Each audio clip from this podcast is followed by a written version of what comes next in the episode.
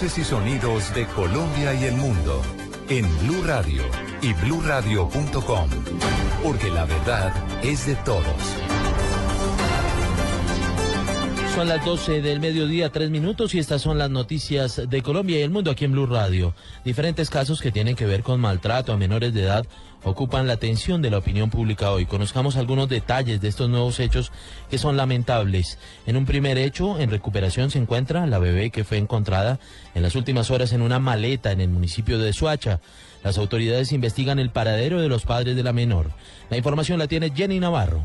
En un andén del barrio El Trébol fue abandonada por eh, sus padres con apenas cuatro días eh, de nacida esta bebé. La información oportuna fue vital para evitar que el intenso frío de la madrugada causara daños irreversibles en la integridad de la menor. Esto es lo que ha explicado hoy el eh, comandante de la Policía de Cundinamarca, coronel Flavio Mesa, sobre este caso de abandono de un niño en Cundinamarca. La niña está bien, abandonada a los cuatro días, recuperada por nuestros policías del cuadrante del municipio de Suacha, encontrada en la vía pública hacia las nueve de la noche. La Policía de Infancia y Adolescencia ha iniciado con el proceso de restablecimiento de derechos de la bebé en coordinación con el ICBF. La niña está cumpliendo 13 días de nacida y se encuentra recluida en la unidad neonatal del centro médico, es decir, del Hospital eh, Cardioinfantil de Soacha, donde le suministra medicamentos para fortalecer sus defensas. De la misma manera hay que decir que hemos eh, buscado a los padres para imputarles el delito de abandono a menor de edad. Con el fin de mitigar la situación de abandono de esta recién nacida, la Policía Nacional y la comunidad en Soacha, en un acto de solidaridad, donaron implementos de aseo, prendas de vestir, pañales. Jenny Navarro, Blue Radio. Y a esta hora se espera que comience la audiencia pública contra Blancanelli Camelo Benavides, quien, según las autoridades, le ocasionó la muerte a su propia hija luego de propinarle una golpiza. Esto en un municipio de aquí del departamento de Cundinamarca. Ya precisamente a esta hora estamos atentos de que comience esta audiencia donde seguramente eh, le, primero le darán eh, medida de aseguramiento y luego se conocerá que lo que tenga que responder esta mujer ante la justicia. Vamos allí precisamente al municipio de Facatativá, allí se encuentra Juan Carlos Villani. Así es, buenas tardes. Aquí a los juzgados del municipio de Funza acaba de llegar esta mujer de 41 años señalada por las autoridades de ser la presunta autora de la muerte de su propia hija de solo 5 años en hechos ocurridos en el municipio de Tenjo, Cundinamarca. Ella, a su llegada aquí a los juzgados, pues no quiso pronunciarse. Esta audiencia va a ser audiencia de legalización de captura, imputación de cargos y solicitud de medida de aseguramiento por parte de la Fiscalía. Se nos ha informado que justamente la Fiscalía la va a acusar de el delito de homicidio agravado por eh, ocasionar la muerte a su propia hija. Hay que recordar que la pequeña fue llevada con graves heridas a la clínica cardioinfantil en Bogotá, pero en las últimas horas falleció debido a la gravedad de las heridas. Habían informado los médicos que la pequeña falleció por los golpes que le propinó o que le propinó esta mujer en su vivienda. Estaremos atentos al desarrollo de esta audiencia pública y de lo que surja luego de esta diligencia judicial. Desde Funza, Cundinamarca, Juan Carlos Villani, Blue Radio.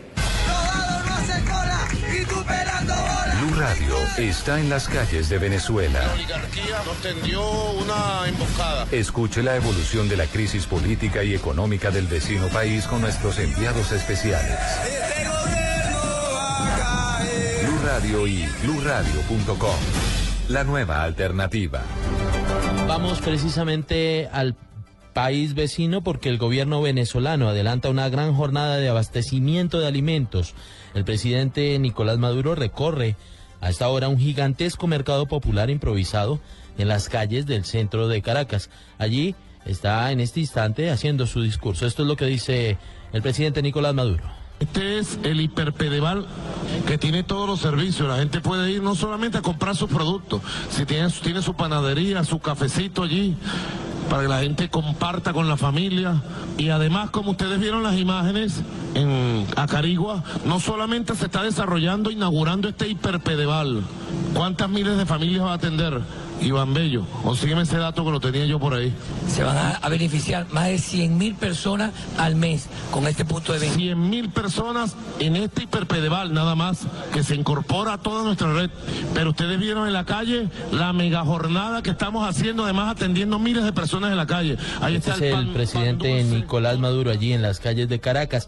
Entre tanto, los detractores del gobierno se reúnen en otra zona, en la zona este de la capital de Venezuela, convocados por la Alianza Partidista Opositora, Mesa de la Unidad Democrática, allí para eh, protestar por la situación, la crisis que se vive allí en las calles de Caracas. Vamos precisamente allí, eh, se encuentra nuestro corresponsal permanente de Blue Radio, Aaron Corredor. Hola, buenas tardes. Seguimos aquí en la marcha de las ollas vacías convocadas hoy por la oposición venezolana y nos atiende el secretario de la Mesa de la Unidad Democrática, Jesús Chuo Torrealba. ¿Por qué la marcha de las ollas vacías, Chuo? Porque Venezuela vive una situación inédita, inexplicable, por ejemplo, para nuestros radioescuchas en Colombia y en cualquier otra parte del mundo. Un país que recibió 800 mil millones de dólares en 12 años, eh, termina la bonanza petrolera sin tener ni mercados ni medicinas en las farmacias, sin tener un país industrializado, sin tener una economía diversificada y sin tener. Por el contrario, lo que tenemos son deudas. Entonces, eso es inexplicable. Esa situación está ocurriendo en nuestro país y están pretendiendo los corruptos, los ladrones, quienes se birlaron esa inmensa cantidad de dinero, están pretendiendo que hoy el costo de la crisis se ha pagado por los pobres y por la clase media, es decir, por los pobres y por los empobrecidos. Nosotros estamos diciendo que aquí la solución real al problema no es agilizar las colas, es que no haya cola y para eso es necesario cambiar el modelo económico y cambiar el régimen político que le ha dado impunidad a los corruptos. En Caracas, un Corredor, Blue Radio. 12 del mediodía, 9 minutos. En otra noticia también internacional que se conoce hace pocos minutos, el gobierno de Japón expresó hoy su condena ante el supuesto audio colgado en Internet del rey japonés Kenji Goto, en el que se afirma, o en el que afirma este hombre que su compañero de cautiverio, Haruna Yakawa, fue ejecutado por los yihadistas del Estado Islámico. El primer ministro nipón, Shinzo Abe, aseguró que Japón nunca se doblegará ante los terroristas. Y volvemos al panorama nacional con más noticias, más noticias de Colombia. El ministro de Agricultura, Aurelio Iragorri, quien acompaña al presidente Juan Manuel Santos en su visita oficial a París, que comenzó en el día de hoy, asegura que este viaje será una plataforma para el impulso del sector agrícola colombiano. Información con Diego Monroy. Hola Alejandro, pues mire, ya llegó el presidente Juan Manuel Santos a París, ya es más de mediodía y la agenda principalmente es en el tema de las relaciones entre Colombia y Francia y también se viene a atacar un tema muy importante que es el tema de las escuelas agrícolas que van a servir quizás para el tema del posconflicto. A esta hora nos acompaña el ministro de Agricultura, el doctor Aurelio Iragorri. Doctor, gracias por estar eh, en Blue Radio y bueno, cuéntenos ese modelo, cómo se va a imponer en Colombia. Básicamente lo que queremos hacer es replicar mediante un convenio de cooperación que se suscribirá en este viaje la experiencia eh, que tiene Francia en, el tema de educación especializada para el sector agropecuario. Vamos a hacer que la suscripción de ese convenio no sea una cooperación en papeles, sino una verdadera cooperación montando entre los dos ministerios, Educación y Agricultura, replicando una de esas escuelas agrícolas en Colombia, que vamos a visitarla en este eh, viaje con el propósito de montar ese mismo sistema de educación especializada en un país que lleva siglos y siglos cultivando su tierra. Y la única manera de lograr esto es eh, mediante la importación a Colombia de tecnologías como la que tienen aquí para la educación especializada para nuestros campesinos. Ministro, gracias. Pues mire, esta reunión se va a dar el próximo martes entre la ministra de Educación Gina Parodi y el ministro de Agricultura Aurelio Iragorri, quienes estarán visitando en París una de estas escuelas agrícolas para replicar ese modelo en Colombia. Es toda la información que les tengo hasta el momento desde París, Francia. Diego Fernando Monroy, Blue Radio. Vamos ahora a la ciudad de Medellín. Al parecer, por problemas respiratorios, la joven Camila Aguavara, a quien le fue trasplantada hace un mes la médula ósea, eh, allí en la Clínica de las Américas de la capital antioqueña, fue trasladada en las últimas horas a cuidados intensivos. Información sobre el estado de salud de la joven con Fabián Marín. Camila Guavara ha sufrido complicaciones médicas por cuenta de una fuerte hemorragia pulmonar que ha comprometido algunos de sus signos vitales. Patricia Franco, madre de la joven, explica que están a la espera del resultado de varios exámenes para conocer las causas. Pues no se sabe si el examen de anoche, un examen que le practicaron anoche, era precisamente para saber si era la misma, es una hemorragia nuevamente o qué otro o saber qué otro otro problema presenta porque es muy grande ahora, es más es más grande, o sea, está en todo el pulmón. Esta es la segunda recaída en un mes luego de que a Camila se le practicara un trasplante de médula ósea en su lucha contra la leucemia. En Medellín, Fabián Marín, Blue Radio. mucha atención, en las últimas horas fueron incautados 10.000 galones de gasolina en el departamento de Nariño. Detalles con Natalia Cabrera. En una labor conjunta entre la Fiscalía, la Policía y el Ejército Nacional se incautaron 10.000 galones de gasolina y dos vehículos tipo carrotanques durante el operativo que se realizó en el corregimiento Bellavista, jurisdicción del municipio de Barbacoas en Nariño. Se capturó a Juan Sebastián Restrepo Cardona y Jairo Luis Paredes. Según la investigación, los carrotanques que debían transportar al municipio de Barbacoas 850 galones como cupo destinado para dicha zona llevaban sobre cupo de combustible para su posterior comercialización ilegal. El juzgado tercero Penal Municipal con función de control de garantías impuso medida de aseguramiento en la cárcel municipal de Pasto a Restrepo y a Paredes por el delito de destinación ilegal de combustible. Natalia Cabrera, Blue Radio. Y mucha atención a esta historia. En momentos en los que atendió un llamado de la comunidad para detener una riña por un perro, fue asesinado un patrullero de la policía en el municipio de Anolaima, en el departamento de Cundinamarca. El coronel Flavio Mesa le dijo a Blue Radio, este es el comandante de la policía de Cundinamarca, que lamentaba los hechos y entregó detalles sobre la situación. Bueno, es un caso también triste de la intolerancia que se vive por estos días en nuestra sociedad. Allí nuestros policías del cuadrante en el municipio de Nolaima llegan a verificar una situación de una persona que al parecer en estado de enajenación producto del licor, de la ingesta de licor, estaba golpeando un perro. Se genera una riña y esta persona agrede a los policías con un arma blanca. La persona está capturada, está incautada del arma con la que lesionó a los policías y producto precisamente de estas lesiones uno de nuestros patrulleros pierde la vida en el hospital de Nolaima anoche a la medianoche. Lamentable la historia que acabamos de escuchar en el departamento de Cundinamarca. En otras noticias, una juez decidirá el envío a prisión de los cuatro capturados, entre ellos un uniformado de la policía, envueltos en el robo de las 17 armas del Fortín de Carabineros en Suba, en la capital de la República. Información con Carlos Alberto González. Sí, señor Alejandro, pues en la noche fueron legalizadas sus capturas ante la juez 31 de garantías de estos cuatro capturados, tres hombres, una mujer, entre ellos un patrullero de la policía por el robo de las 14 pistolas y 13 fusiles de la Escuela de Carabineros de la Policía allí en Suba. En la audiencia, el delegado de la Fiscalía esbozó y argumentó los señalamientos en contra de estos sujetos, principalmente el uniformado que jugó un eh, papel eh, principal importante para facilitar estas eh, tareas de los particulares para cometer el robo. En Cúcuta, cabe recordar, fueron capturados un hombre una mujer y en Bogotá se produjeron las otras dos capturas, entre ellos la del uniformado. Se reanudará esta audiencia sobre las dos de, de la tarde y la juez va a definir si envía a prisión o deja libres a estas personas que enfrentan cargos de concierto para el inquirurto, tráfico de armas y lesiones personales. Carlos Alberto González, Blue Radio. Luego de un consejo de seguridad en el municipio de Santander de Quilichao tras la muerte del ex concejal de Caloto, Roger Felipe Vaca, las autoridades municipales solicitaron mayor acompañamiento al gobierno departamental y a la Policía Nacional. La información con Andrés Díaz. El primero de estos hechos se presentó en horas de la madrugada en el municipio de Guacarí, donde un camión embistió a tres personas que se movilizaban en dos motocicletas, causándole la muerte de manera inmediata. Según testigos, el conductor del camión huyó del lugar.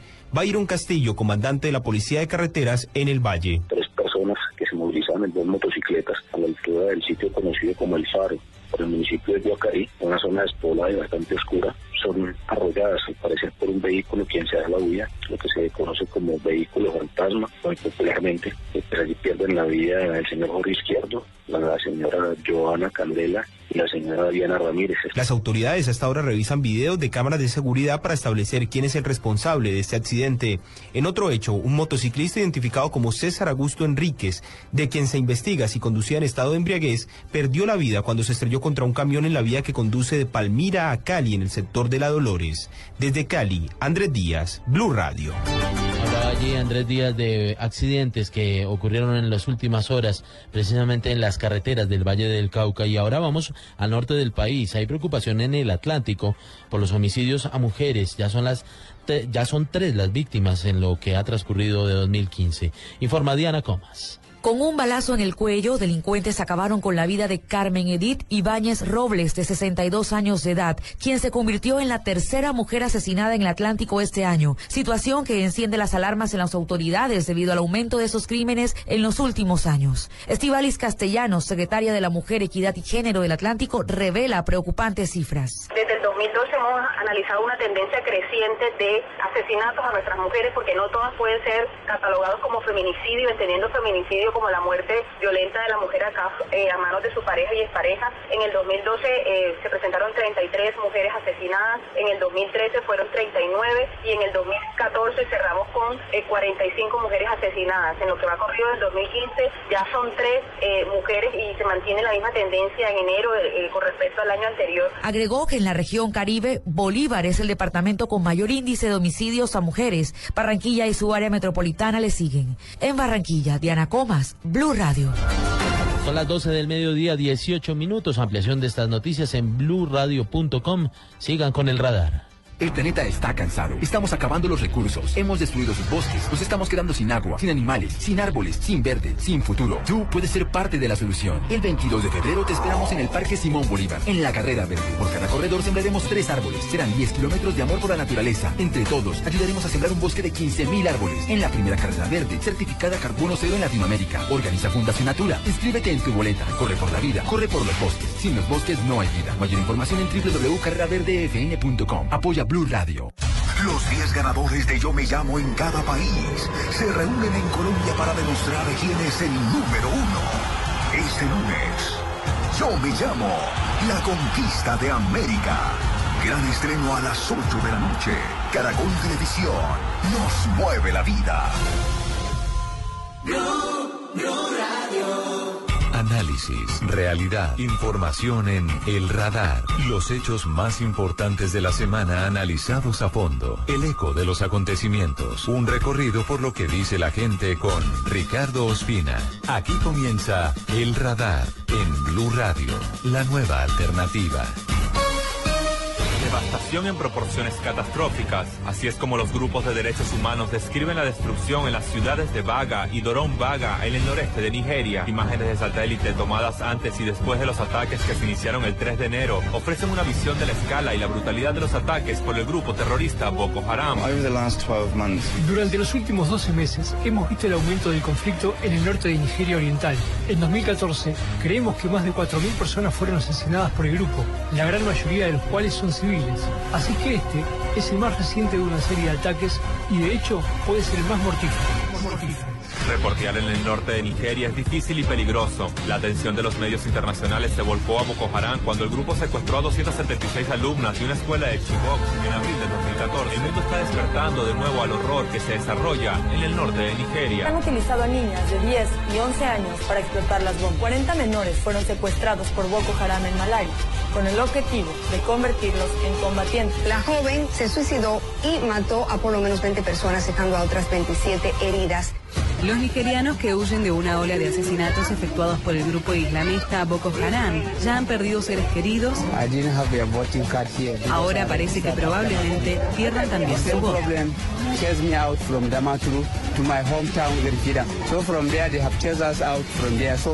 Pierdan también su voz. The nation has to be in peace. 1.7 million people live on the territory Boko Haram currently holds. At least 2,000 were killed in Bagatelle last week. And last year, of course, we all remember terrorists kidnapped 276 schoolgirls during a raid on Chibok village. Nos fuimos a dormir y cuando nos levantamos nos encontramos a gente asesinada por todas partes. Su área de influencia está sobre todo en los estados del norte, desde los que trata de extender su califato a otros países vecinos como Camerún. Es importante decir que con la guerra hay muerte, con la guerra hay sangre, con la guerra hay sacrificio. Sabemos eso muy bien y nosotros lo sabíamos cuando enviamos soldados chandianos a Camerún y a Malí. Al menos cuatro muertos y decenas de heridos fue el resultado de un atentado suicida ejecutado este domingo en la localidad de Postiskun, en el norte de Nigeria. Boko Haram impara entre 400 y 500 muertos en un nuevo ataque en el norte de Nigeria. Los terroristas iban vestidos con uniforme militar. Que los supuestos soldados llegaron en 10 coches militares. Muchos de los supervivientes del ataque, sobre todo mujeres y niños, han huido al vecino Cameron. Irreconocibles han quedado los cuerpos de muchos de los 59 estudiantes fallecidos en el ataque a esta escuela de secundaria cristiana en Nigeria. Los radicales mantienen una sangrienta campaña que se ha cobrado ya la vida de más de 3.000 personas. La agrupación ha estado activa en el norte musulmán del país de África Occidental y suele atacar principalmente a comunidades cristianas.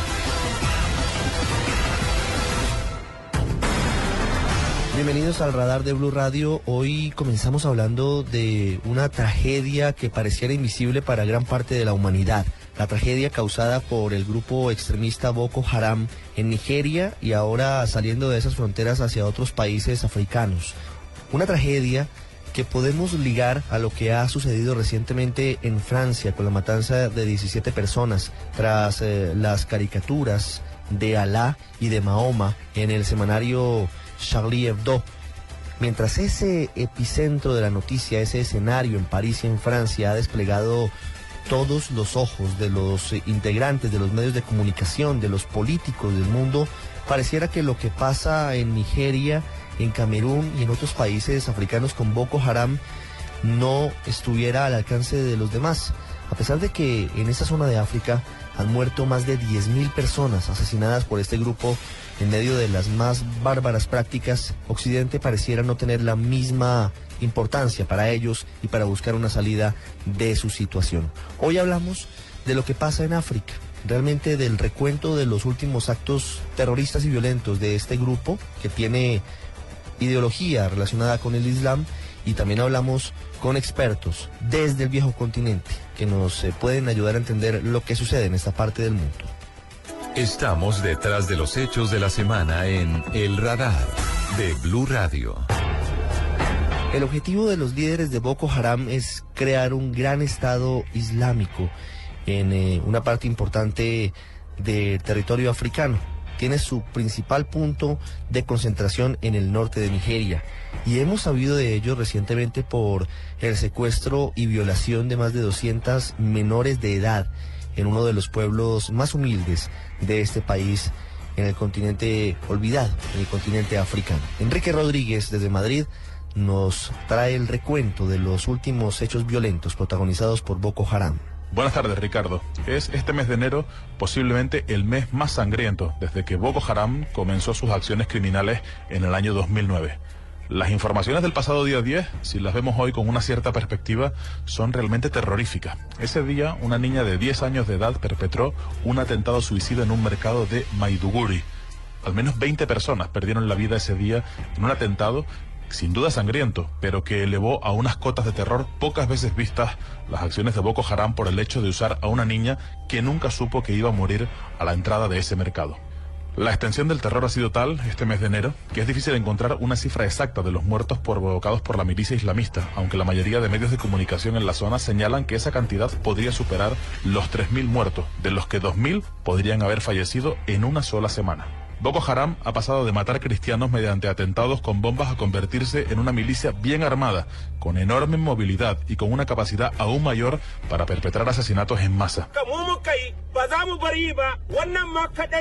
El líder de la organización es Abubakar Shekau, quien no duda en protagonizar las reivindicaciones en vídeo de sus atentados, como esta, en la que se jacta de haber llevado a cabo atentados en las localidades de Baga y Doron Baga. En ese mismo vídeo, Shekau afirma tener armas para aniquilar a Nigeria y a Camerún.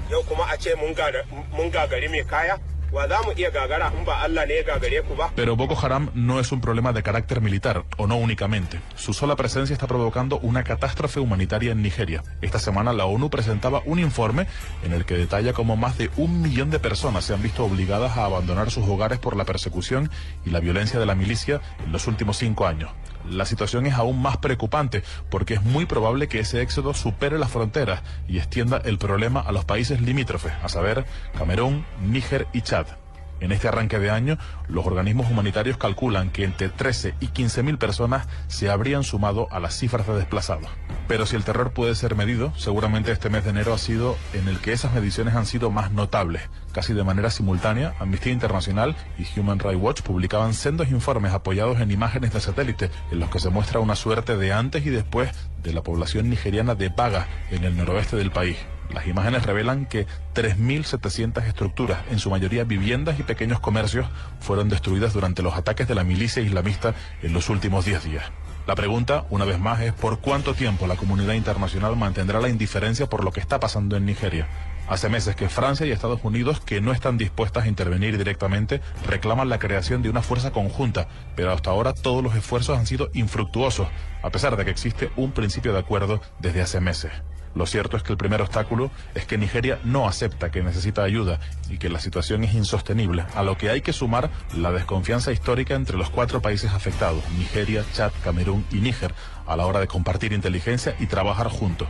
Además, otro obstáculo importante es que hasta ahora el presidente de Nigeria ha visto con malos ojos la posibilidad de autorizar una operación extranjera por temor a perder el control del conflicto. Y es que el presidente, cuya mente está puesta en las elecciones presidenciales del próximo 14 de febrero, no quiere dar muestras de debilidad sobre todo para no dar argumentos a la oposición, que prevé unos comicios muy ajustados.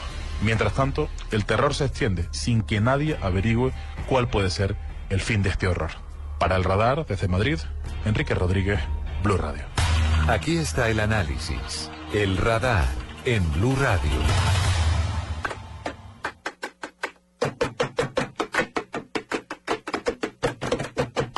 Después de haber escuchado a Enrique Rodríguez con el recuento de la barbarie cometida por Boko Haram, entre ellas el más reciente episodio que dejó 2.000 personas asesinadas en un solo poblado en unas pocas horas, queremos entender lo que significa para África esta tragedia, lo que significa el surgimiento de grupos como Boko Haram. Y por eso hemos contactado en Londres a Daniel Er. Él es investigador para Nigeria de la ONG Amnistía Internacional, una de las más importantes del mundo. Se ha enfocado en conocer y entender el conflicto en la zona nororiental de Nigeria y ha trabajado previamente en otros países de África Occidental. Y además de ello trabajó en Sierra Leona. Nos ayuda en la traducción Daniel Pacheco desde Washington Daniel, eh, quisiera primero saludar al señor. Es un gusto tenerlo con nosotros en Blue Radio para toda Colombia. Bienvenido. Quisiera comenzar preguntándole a Daniel Er acerca de las causas que han llevado al crecimiento casi que exponencial de Boko Haram y que lo ha llevado a cometer tal cantidad de crímenes que parecieran ser incontrolables en esta zona de África. Las causas claves eh, son la marginalización de largo plazo que se ha dado en el noreste de África, donde está situado Nigeria, eh, y que ha hecho fácil para esta organización radical eh, reclutar a personas que no tienen muchas oportunidades económicas y que están infelices por cómo los ha tratado el gobierno de Nigeria.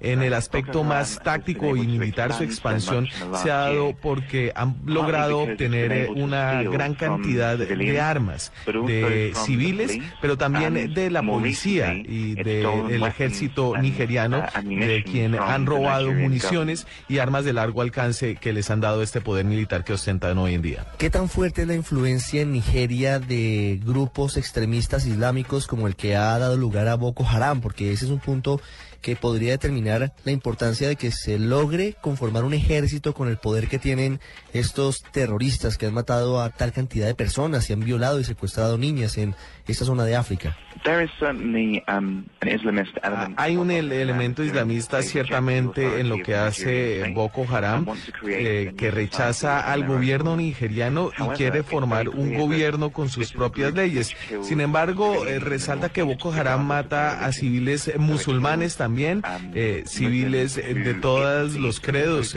que hay en, Nigeria, y que es común para este grupo asesinar también a líderes musulmanes religiosos cuando se oponen a este grupo políticamente más que religiosamente. Eh, son eh, civiles de todo tipo a quienes eh, ha asesinado Boko Haram y calcula Amnistía y Daniel Air, con quien estamos hablando, que han asesinado a más de 4.000 civiles nada más el año pasado. ¿Por qué el gobierno nigeriano ha sido incapaz de controlar a Boko Haram? ¿Y por qué se amenaza con su expansión a otros países como Camerún, Chad y Níger? ¿Qué está fallando de la estructura política y militar de esos países para que un grupo como este esté logrando esta expansión?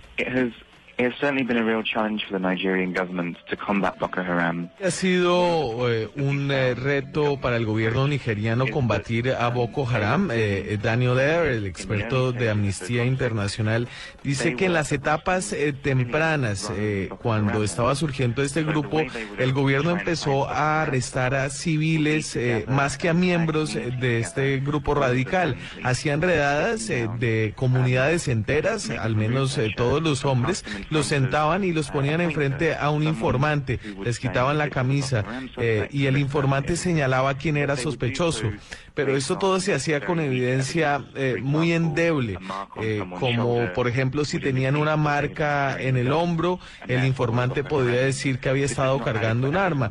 Con esta evidencia se arrestó a, mucho, a mucha gente eh, que eran civiles y no miembros de este grupo, lo que debilitó no solamente la táctica para luchar contra el grupo radical, sino además hizo que el gobierno cometiera violaciones a los derechos humanos.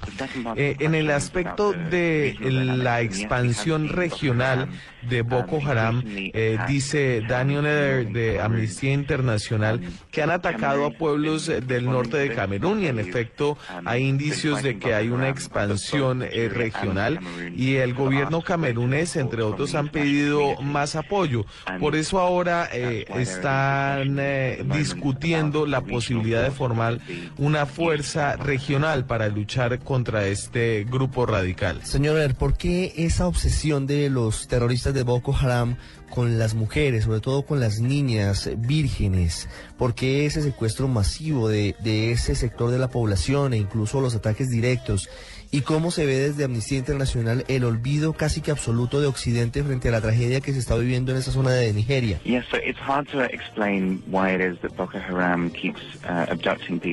Es difícil explicar por qué Boko Haram utiliza esta táctica de secuestrar a la gente, pero señala que no es eh, solo con eh, las mujeres jóvenes y las estudiantes.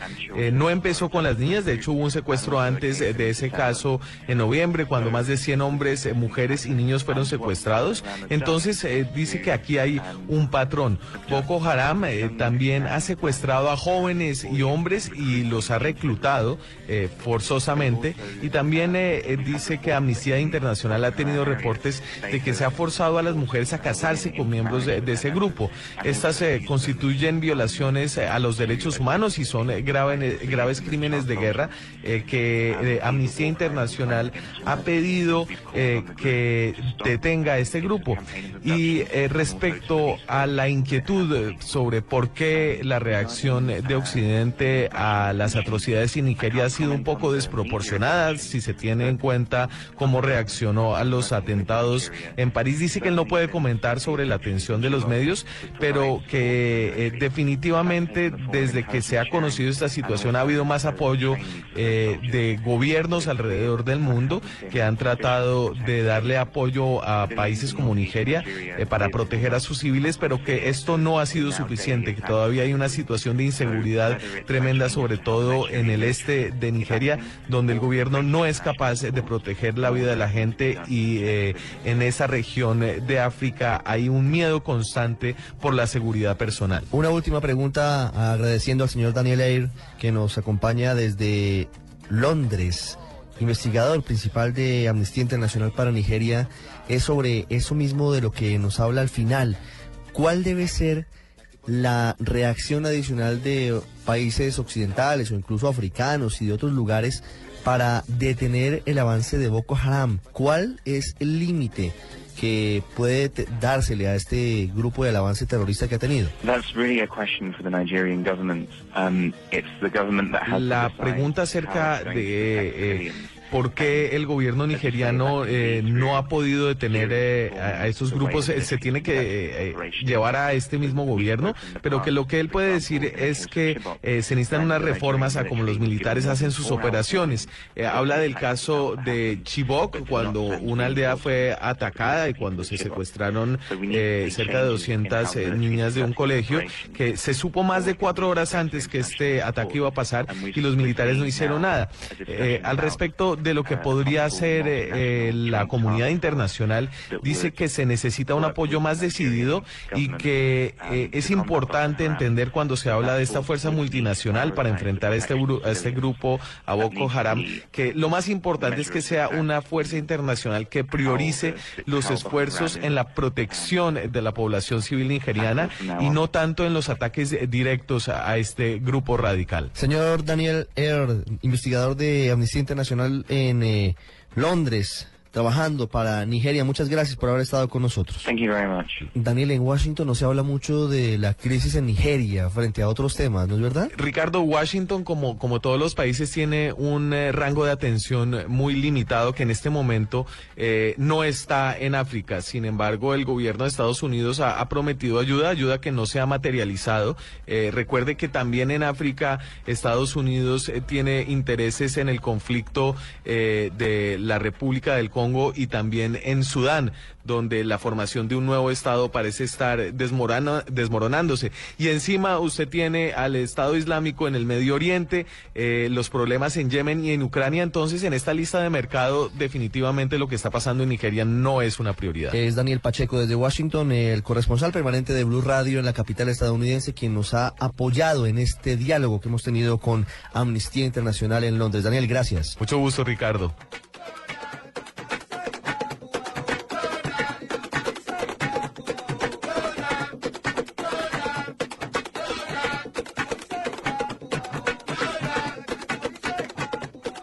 Ya regresamos a El Radar en Blue Radio.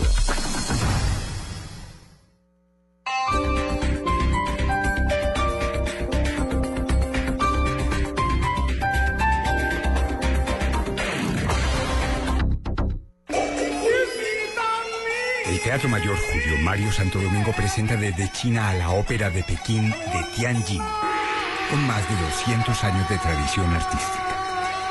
Única función, martes 3 de febrero, 8 pm. Compra ya tus boletas a través de primerafila.com.co y taquillas del teatro. Apoya Grupo Bancolombia y Grupo Energía de Bogotá. Invita a Blue Radio y Alcaldía Mayor, Bogotá Humana. Más información y compra de boletería en www.teatromayor.org. Planeta está cansado. Estamos acabando los recursos. Hemos destruido sus bosques. Nos estamos quedando sin agua, sin animales, sin árboles, sin verde, sin futuro. Tú puedes ser parte de la solución. El 22 de febrero te esperamos en el Parque Simón Bolívar, en la carrera verde. Por cada corredor sembraremos tres árboles. Serán 10 kilómetros de amor por la naturaleza. Entre todos, ayudaremos a sembrar un bosque de 15.000 árboles. En la primera carrera verde, certificada carbono cero en Latinoamérica. Organiza Fundación Natura. Inscríbete en tu boleta. Corre por la vida. Corre por los bosques. Sin los bosques no hay vida. Mayor información en www.carreraverdefn.com. Apoya Blue Radio. El Teatro Mayor Julio Mario Santo Domingo presenta al cantautor uruguayo Jorge Drexler, celebrando en Bogotá sus dos premios Grammy Latino por su nuevo disco Bailar en la Cueva. Único concierto sábado 31 de enero, 8 pm. Compra ya tus boletas a través de primerafila.com.co y taquillas del teatro. Apoya Grupo Bancolombia y Grupo Energía de Bogotá. Invita a Blue Radio y Alcaldía Mayor, Bogotá Humana. Más información y compra de boletería en www.teatromayor.org.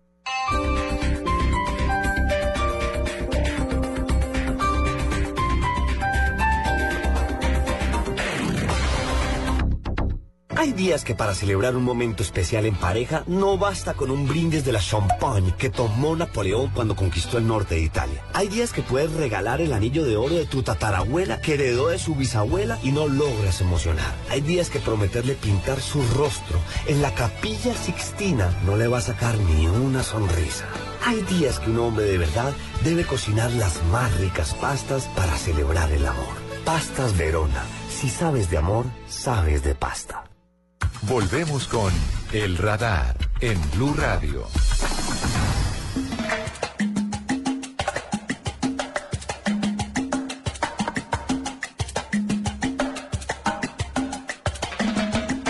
La semana que termina ha sido particularmente importante para el que era considerado por muchos el último conflicto de la Guerra Fría, por lo menos en el hemisferio occidental.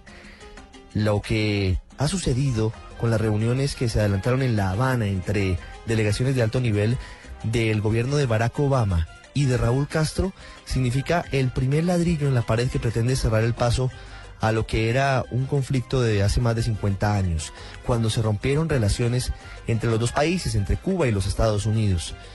No es fácil retomar el camino, sobre todo porque hay diferencias en asuntos tan importantes como la defensa de los derechos humanos. Pero desde la locución simultánea en diciembre de Barack Obama y Raúl Castro, los pasos hacia la normalización de relaciones entre ambos países se siguen dando, a pesar de que no sobran y no se pueden dejar de lado algunas limitaciones y algunas dificultades. Vamos a La Habana, vamos a la isla. Margarita Rojas, enviada especial de Blue Radio, nos hace el recuento de lo que ha pasado esta semana con la visita a Cuba por primera vez en cinco décadas de un alto funcionario del Departamento de Estado de los Estados Unidos. 35 años después de un fallido intento de acercamiento en el gobierno de Jimmy Carter, un subsecretario de Estado estadounidense volvió a pisar Cuba. En 1980 fue Peter Tarnoff. Esta vez, con la decisión de Barack Obama de normalizar las relaciones con el gobierno de Raúl Castro, se correspondió a Roberta Jacobson. Y tras medio siglo de enemistades, delegaciones de los dos países se sentaron de nuevo a hablar de sus diferencias. Primero, para tratar asuntos migratorios, el único tema en el que han mantenido abiertos los canales de diálogo. Y ahí afloraron las primeras. Así lo planteó la jefa de la delegación cubana, Josefina Vidal. La pie seco, pies mojados es una política, por tanto está en manos del gobierno y del Poder Ejecutivo decidir sobre la aplicación de una política. Y en el caso de la ley de ajuste cubano, ciertamente es una ley que solo el Congreso de Estados Unidos puede cambiar, pero el gobierno de Estados Unidos tiene potestad para pronunciarse en relación con la manera en que se implementa esa ley. Y Estados Unidos, a través de Alex Lee del Departamento de Estado, dejó claro que en eso no prevé cambios.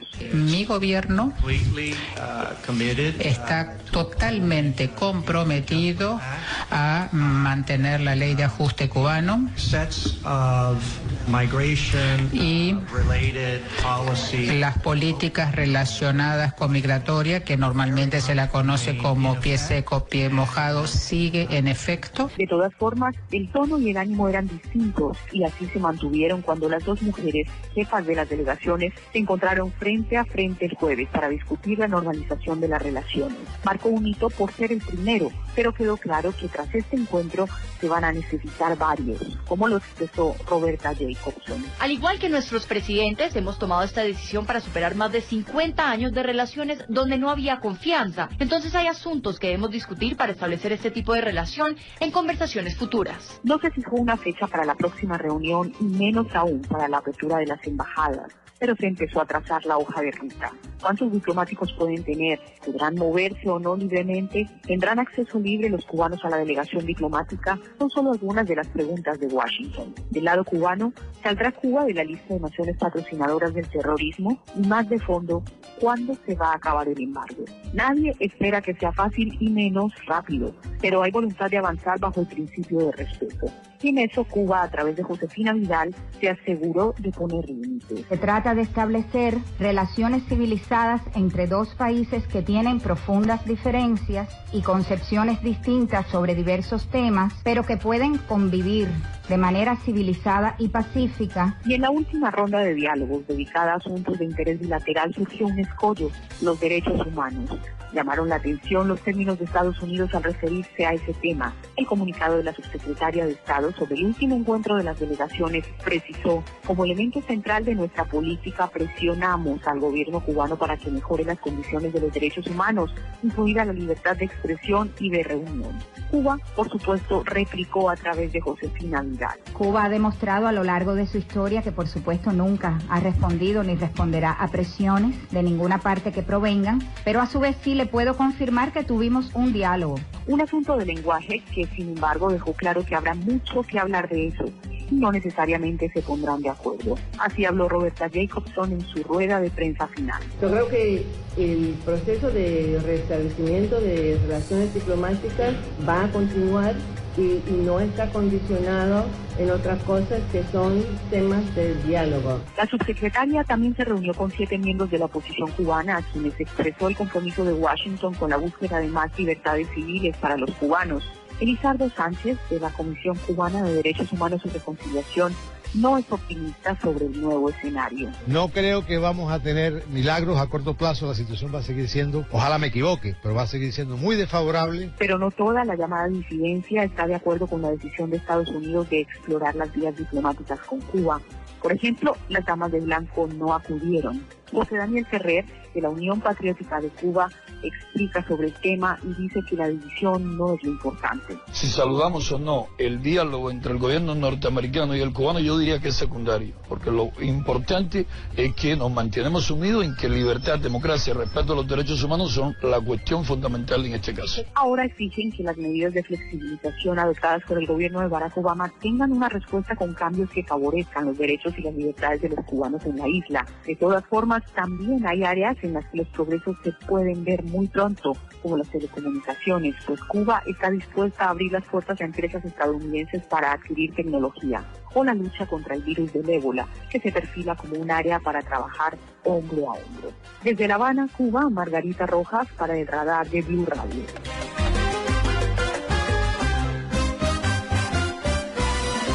Estamos detrás de los hechos de la semana en El Radar de Blue Radio. Después de casi 17 años de revolución bolivariana, después de casi 17 años del socialismo del siglo XXI, la realidad que creara en su momento el teniente coronel Hugo Rafael Chávez Frías pareciera estar desmoronándose. Hablamos de Venezuela, por supuesto, hablamos de la crisis económica y de la crisis política que afronta el vecino país en un momento coyuntural, que si bien eh, no puede ser eh, eventualmente el punto determinante, el punto de inflexión, que signifique la inminente e inmediata salida de Nicolás Maduro, su sucesor en el poder, sí significa cambios importantes en materia de la percepción que tienen los venezolanos acerca de esta última etapa de su historia. Lexi Garay, periodista de Blue Radio, estuvo durante una semana recorriendo las calles de Caracas, estuvo tomándole el pulso a la situación en eh, el vecino país. Lexi, buenas tardes. Hola Ricardo, buenas tardes. Primero quiero preguntarle cómo vivió estos ocho días en territorio venezolano. ¿Cuál era la percepción que tenía antes de ir y cuál tiene hoy cuál es la realidad y cuáles son las conclusiones que puede tener hoy una semana después. Pues lo principal, Ricardo, es que de fuera uno lo ve como un problema, pero no alcanza a dimensionar la magnitud. Ya estando allá, estando en las filas, padeciendo el tema de conseguir comida y de conseguir situaciones tan básicas como una SIM card para un teléfono celular, uno se da cuenta que el problema es mucho más hondo y mucho más complejo de lo que cualquier extranjero puede ver y entender. ¿Cuál es eh, la situación emocional de los venezolanos? Eh, ¿Están fuertes? Eh, ¿Están resignados? Eh, ¿Quieren cambios? ¿O simplemente se dedican a vivir el día a día y a buscar cuál es el sitio en donde van a conseguir algunos productos básicos de la canasta familiar. En este momento se puede percibir un ambiente de resignación mezclado con desconsuelo, porque ellos son conscientes que la situación es muy difícil, pero la mayoría de ellos afirman que eso no tiene solución y que es un problema que va para muchísimo más tiempo. Me duele la espalda y hundo mal, no tengo ni ganaba. Hay que caminar de aquí para allá y de allá para acá hasta que se consiga las cosas. Mira, de verdad que, que de un giro ya el país, porque ya está bueno ya. Estamos como de mal peor, pues, de verdad, no hay avance. Ahorita nadie, nadie, nosotros no podemos tomar una foto porque si la tomas eso es un delito, te pueden meter preso por eso, porque se supone que Venezuela está abastecida. Se supone que nadie hace cola. Nosotros no damos lujos, porque es que no alcanza el salario, no alcanza para nada. Para mí la situación aquí está mal, mal. Demasiado cola, mira, aquí todo está mal, aquí hay de, todo, aquí hay inseguridad, aquí no se consigue comida, no hay nada, Sam. Porque en vez de estar tratando los problemas de los países, se fue. Vino, no tiene nada y se vuelve ahí. Y entonces lo que salen a así que traemos no sé cuántas toneladas y ya ves cómo están las colas y si tiene tiempo prometemos. Eso no, eso hay que verlo para creerlo. Una rolinera, de un camión y no se encuentra, tengo dos días buscándola.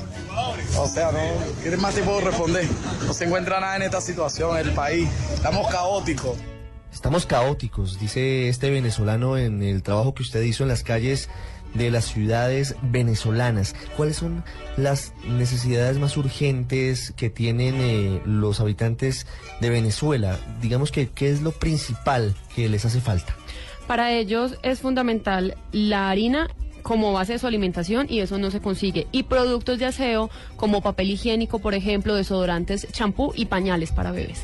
Hoy la agarré corta, hay días que la, que la agarro en la, en la esquina y hay veces que estamos larga y a veces no llega nada o cuando llega no lo quieren vender porque hay veces que llegan las cosas y no las venden. A veces se consigue, a veces no se consigue.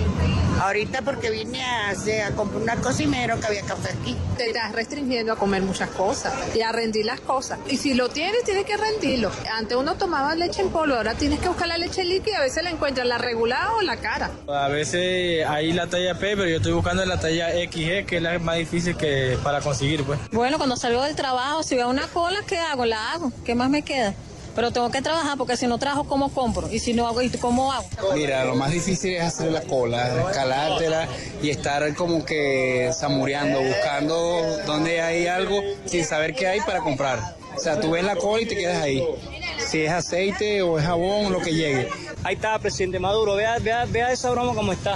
Cola todos los días, cola todos los días. Usted dice que no sé si es usted o es el gabinete que usted tiene que no sirven esa gente. A las seis llegamos y la cola estaba horrible, ya, ya casi llegando hasta el metro. Prometieron que habían productos para, para las casas, neveras y todas esas cosas y no había. El día que dijeron que había, no, no. La gente hizo la fila, de la madrugada amanecen aquí y no encuentran esos productos. Bueno, lo que es la harina y el azúcar no alcanza. Ahora el pollo y la carne sí, porque con esa no lo aguantamos, pero la harina casi consumimos un kilo de harina diario, entonces no nos alcanza.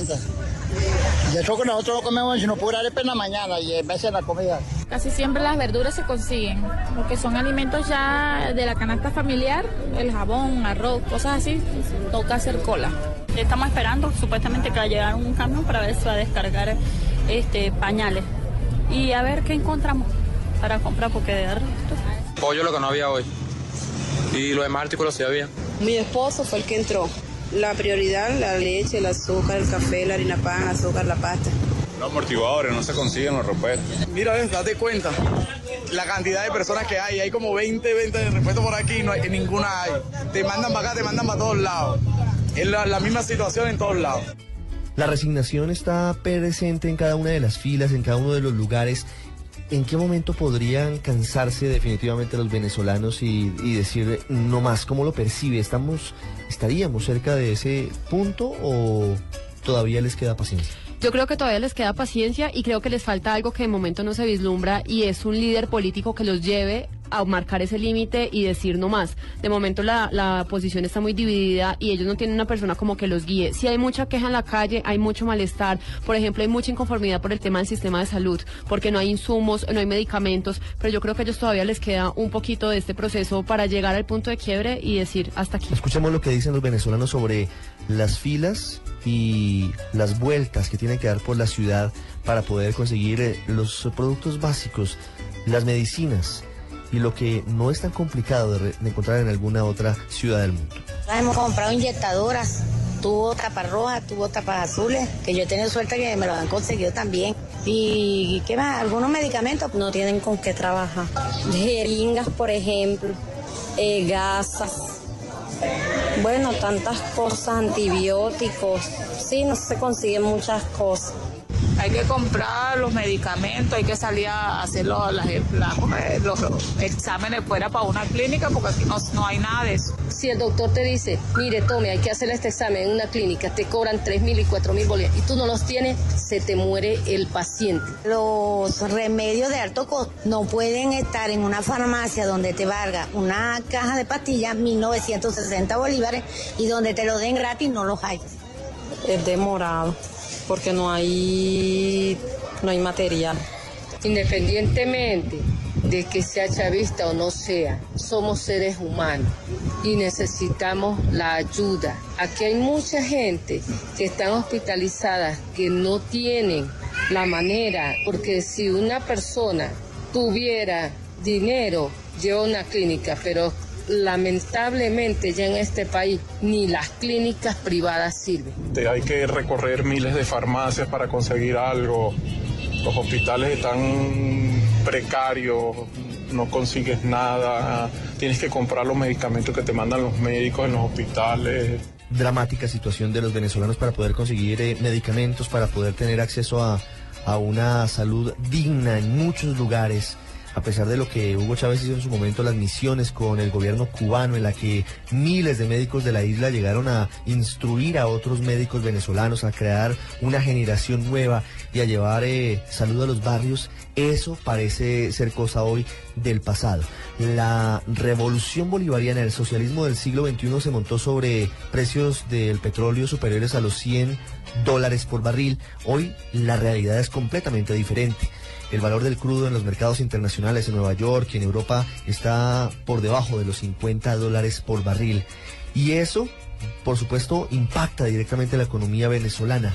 Lo que no impacta, de manera increíble, por ahora, es el valor del galón de gasolina en el vecino país, que es uno de los más baratos, si no el más barato del mundo, Lexi. Y eso podría, Ricardo, generar tal vez una situación de conflicto y de confrontación en las calles de Venezuela. Muchas personas dicen que son conscientes de que en Venezuela se paga el galón de gasolina más bajo del mundo y que es necesario aumentar el precio, pero también dicen que no es el momento porque hay inflación, hay desabastecimiento, no solamente de alimentos, sino también de medicina y otro tipo de elementos comerciales. Ellos afirman que no es el momento, pero que en algún punto sí se debe hacer. Para que los oyentes tengan un comparativo, lo que significa llenar un tanque de gasolina en Colombia con eh, aproximadamente 8 mil pesos, para ellos les funcionaría si llenaran el tanque una vez por semana para más de 30 años. Es mucho más cara una botella de agua que llenar el tanque de gasolina de un vehículo en territorio venezolano. Esto dice la gente en la calle. Un de agua mineral, de, esa de plástico, eso vale 22 bolívares. Con 22 bolívares tú llenas 5 tanques de combustible de una camioneta. 5, full. Estamos hablando que cada tanque son 80 litros son como 400 litros de gasolina de, de, alto octanaje que tú compras con lo mismo que compras un potecito de agua. Que exista si es necesario una sinceración en el precio de la gasolina. Evidentemente eso va a tener quienes van a apoyar y quienes no lo van a apoyar. Una de las cosas que tenemos que tomar en cuenta es que Venezuela tiene el precio de la gasolina más económica a nivel mundial. 6 litros como 84 fueron 66 bolívares, que es como decir una moneda de 50 centos. Si es un, un carro grande se lleva como 70 litros, 7 bolívares. Y normal así como esto son 3 a 4 bolívares. La gasolina está barata. Está barata y por eso que eso está aquí. Y los que tienen atrás de él son peores que los, los demás, porque esos son los que están acaparando toda vaina. La gasolina aquí casi es regalada. O sea, comparada con otros países del mundo, aquí la gasolina es regalada. Un litro de agua cuesta 100 veces más que un litro de gasolina. Creo que es justo que salga la enlaza de gasolina. Donde no haya más recursos, de dónde sacar ellos van a aumentar la gasolina tarde o temprano. Y ahí es donde va a haber aquí un caos. Yo considero que está muy barato y que tenía que aumentarla, pero no en este momento. Tenía que haberlo hecho en periodos antes. ¿Qué dice el gobierno venezolano sobre esa posibilidad? ¿Está cerca o no tanto el aumento en los precios de los combustibles en Venezuela, Alexi? Pues aunque el presidente Nicolás Maduro no dio una fecha exacta, dijo que esa modificación a los precios de la gasolina debe darse este año. Dijo él que deben generarse precios justos y equilibrados, lo que evidenciaría que va a haber un alza y para eso eh, ordenó la creación de algunas comisiones por parte del gobierno y también por la Asamblea Nacional, que es el órgano legislativo de ese país. De que vayamos a un régimen de precios equilibrados de precios justos, donde cobremos la gasolina que se vende en el mercado nacional de manera equilibrada, de manera justa, con una nueva tabla. Creo que es una necesidad. Cree que es una necesidad del presidente Nicolás Maduro y los expertos creen que eso debió haberse adoptado hace por lo menos cuatro años. El aumento en los precios de los combustibles en Venezuela, que no suben desde 1998, cuando llegó al poder el presidente Hugo Chávez, ya fallecido. Hablando de política, Alexi, sí, es cierto que la oposición pareciera dividida como ha estado en los últimos tiempos, pero en esta oportunidad, como en ninguna otra, existía la posibilidad de ganar la mayoría en la Asamblea Nacional Bolivariana. Las elecciones para llenar los escaños en ese órgano legislativo se adelantarán en los próximos meses. ¿Qué dicen los venezolanos en la calle sobre ese aspecto político? Pues hay como mucha expectativa por esas elecciones, Ricardo, porque si gana la oposición eso podría representar de alguna manera la caída del gobierno de Nicolás Maduro. El venezolano es un ciudadano muy político en el metro, en el bus, en el taxi, todo el tiempo la gente está hablando de política y las opiniones son muy divididas. Los chavistas afirman que Maduro ha hecho la tarea bien hecha y que lo que está pasando en el país es culpa de los productores privados. Sin embargo, el ciudadano de a pie que hace la fila y que muchas veces no tiene una ideología política marcada, considera que es momento de cambiar el panorama de gobierno del país. Que el, el presidente se vaya, ese queremos, porque ese presidente verdaderamente no está haciendo nada. Y pensábamos que con este íbamos, íbamos a estar mejor y con el otro que se murió íbamos a estar mejor y ahora estamos peor. Estamos ahora súper jodidos. ¿Cuál es el, el mensaje que le da a los venezolanos? Que no salgan a hacer cola y que salgamos a la calle. Y nada, nada, él tiene que venir a ver esto en persona, que salga a ver el pueblo, cómo hace cola en los mercados, en, la- en los centrales mairenses, para que él vea. Tengo a mi corazón más, a mi, a mi Maduro en mi corazón, en mi pensamiento, en todo, porque lo quiero mucho. El mensaje para nuestro presidente es que el pueblo tiene rato esperando y lo esperará el momento que sea necesario. Ahora estamos hacia un lado, Maduro. Acuérdate los camaradas, acuérdate de tu pueblo que Chávez te te dejó un negado firme y derecho. Yo como venezolano te puedo decir que quisiera que esto subsanara, pues, por un medio legal, un referendo, porque es lo que queremos. Un golpe de Estado sería chimbo. Pero de verdad que esto necesita un cambio, un cambio. Este sistema de verdad no me gusta. No podemos apostar a que al presidente Maduro le vaya mal porque él es el presidente de la República. Y, la, y el hecho de que a él le vaya mal es irle mal a todo el pueblo venezolano, independientemente de que se esté en el factor de la revolución o en el factor de la oposición. Él es, él es el, el candidato de Chávez. O sea, fue, fue nombrado por el presidente y por nosotros el pueblo elegido. No es justo que por un capricho nos tengan que estar desabro- en esta cuestión. Tenemos la ley que es un voto castigo, ¿verdad? Tenemos un referendo. Oye, entonces se hace de esa manera. ¿Usted cree que la oposición o los mismos del gobierno se van a ganar votos haciéndonos esto? Yo creo que los dos bandos van a, van a sufrir caída. No es posible que el gobierno regale apartamentos y se la pase regalando cosas en vez que las personas se los ganen. Ok, yo te voy a dar este apartamento, pero tú, este, en tantos años tú me vas a pagar eso. Para que el gobierno no pierda y el pueblo no pierda. ¿Cuándo será ese cuándo? Y que llegue una hermosa mañana, que esta oposición vacía deje de encender las llamas, con guarimba y rencores que no conducen a nada. Por eso, hombres y mujeres, vamos a defender esta patria soberana. La última perla de Nicolás Maduro, del presidente de Venezuela, la pronunció en la tarde de este viernes, tras un encuentro que sostuvo con algunos de sus seguidores conmemorando un aniversario más de la salida del poder del dictador Marcos Pérez Jiménez, quien abandonó Venezuela en 1958, un día como el anterior, como el 23 de enero. Nicolás Maduro advirtió muy seriamente a tres expresidentes latinoamericanos, entre ellos Andrés Pastrana de Colombia, que su visita de hoy hasta el próximo lunes a Venezuela está autorizada, pero les dijo que están patrocinando grupos terroristas y podrían terminar con las manos manchadas de sangre. Y si en Venezuela llegaran a ocurrir eventos graves de un golpe de Estado, quedarían ustedes, señor Piñera, señor Calderón, señor Pastrana, quedarían manchados de sangre por siempre por apoyar a estos grupos terroristas. Así lo digo. Ya para finalizar, Alexi Garay, ¿cómo se puede interpretar lo que viene ocurriendo en estos días en Venezuela? No hubo las llamadas guarimbas, solamente unas pocas en la zona de Chacao, no hubo alteraciones de orden público, sí organización de la oposición y marchas por parte de los sectores eh, afines al chavismo. ¿Cuál podría ser el panorama en el futuro cercano en el vecino país? Políticamente pensaría uno que tanto oposición como oficialismo le están apuntando a ganar a las legislativas, a las elecciones legislativas que este año van a ser el gran termómetro político en Venezuela, va a definir quién está o no ganando esta disputa. Pero más allá de eso y yendo al fondo, realmente el afectado es el ciudadano de a pie, es esa persona que se gana 5 mil bolívares como salario mínimo, pero que esos 5 mil se gasta 3 mil 500 comprando unos medicamentos porque el hospital no se los puede dar. O la persona que se gana esos mismos 5 mil bolívares como salario mínimo, pero tiene tiene que pagarle el colegio a sus hijos porque no puede tener un colegio público o la persona que igual tiene que hacer muchas filas para ir al supermercado y pierde su trabajo porque no puede estar en él. Una realidad muy inestable la de Venezuela, cualquier cosa puede pasar en las próximas horas. Estamos pendientes de lo que suceda con la visita de hoy del expresidente Pastrana, anunciada a la cárcel de Ramo Verde al líder opositor Leopoldo López y atentos al foro del próximo lunes con Sebastián Piñera y Felipe Calderón, patrocinado por sectores de la oposición del vecino país.